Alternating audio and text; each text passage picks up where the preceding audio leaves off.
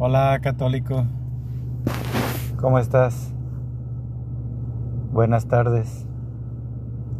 Hoy es el día último del año 2021. En muy pocas horas se celebrará el día del año nuevo, el 2022. Este año ha sido muy duro para muchos no ha sido fácil para nadie. Eh, la enfermedad que nos atacó duramente este año, a mí por la voluntad de Dios, no he sufrido ni he sentido nada de esta enfermedad. Ha estado lejos de mí. No de todos mis hijos porque algunos familiares míos han estado enfermos y algunos otros han muerto. Todo es la voluntad de Dios. Porque Dios permite estas cosas. Porque realmente merecemos muchos castigos por todas las cosas que hacemos contra Él, contra su amor. Nosotros tenemos todo, mas sin embargo no hacemos lo que Él nos pide. Nosotros debemos acatar la voluntad del Padre, no importa lo que sea. Lo que no debemos hacer es pecar pero dentro de nuestros pecados, algo que debemos tratar de evitar y hacer es dañar a la familia directa. ¿Quién es la familia directa? Tus padres, tus hijos. Ellos son tu sangre, son tu carne. A ellos Debes protegerlos sobre todas las cosas. Lo que Dios te dé en esta vida, la salud que Dios te dé, la fortaleza o la enfermedad que Dios te dé, todo debes usarlo para proteger a tu familia. Si tienes nietos, si tienes sobrinos, protégelos, edúcalos. No permitas que los gobiernos los controlen, los eduquen a su manera. Porque para el gobierno Dios no existe. Dios existe para la familia. Porque Dios nos crea a todos como familia. Él da los hijos a los padres. Los padres deben cuidar de sus hijos, deben educarlos, sobre todo en el amor de Dios, en el respeto a los demás seres humanos que son hechos a semejanza de Dios. Yo entiendo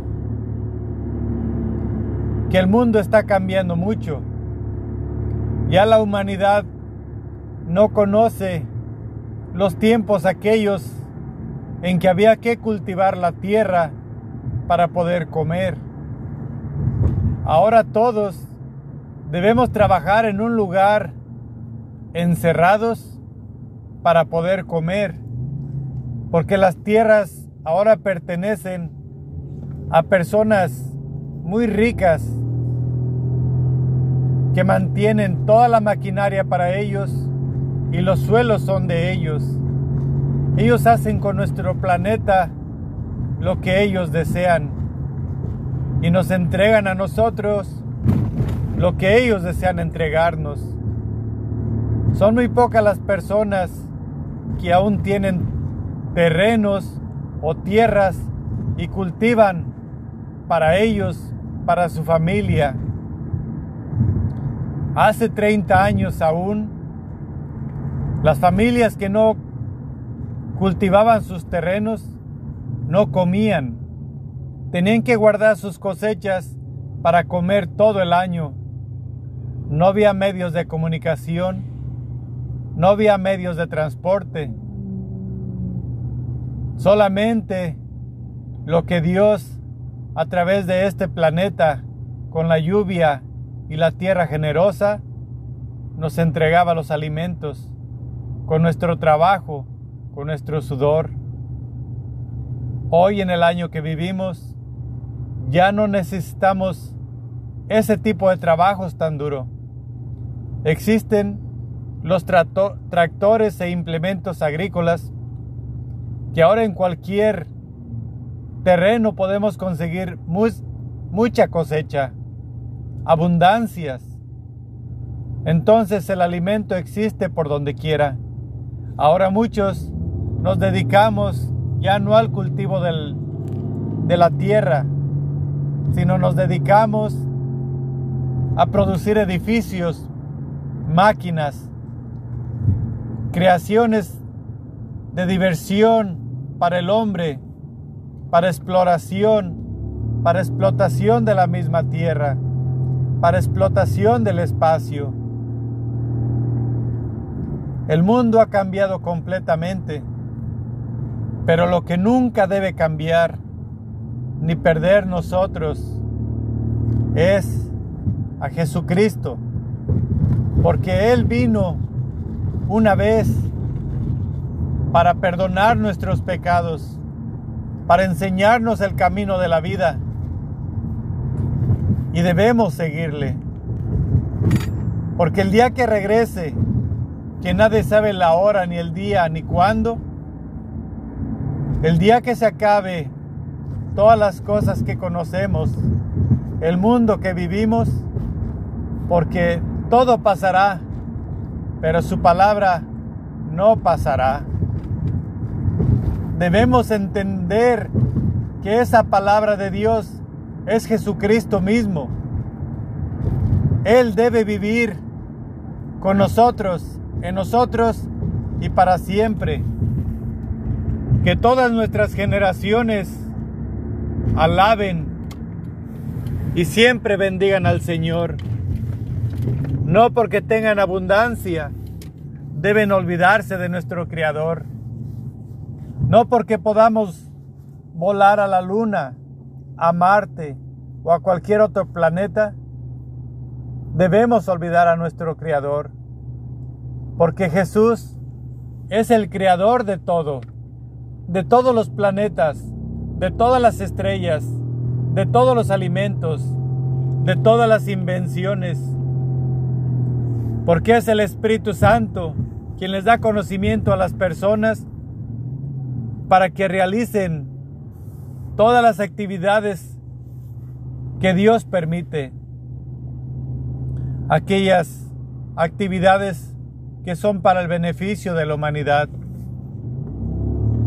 Nunca te olvides de agradecer a Dios, de estar con Él, de platicar con Él. Él nunca te desampara, Él siempre está contigo. Pero lo más importante es que todo lo que tienes, todo lo que te hace falta, Él te lo dará. Él te dará protección contra el pecado, contra el demonio. Él te dará protección para que no te falte nada. Solamente piensa en Él. Comparte las enseñanzas que Él nos dejó. Él todo nos lo da gratis.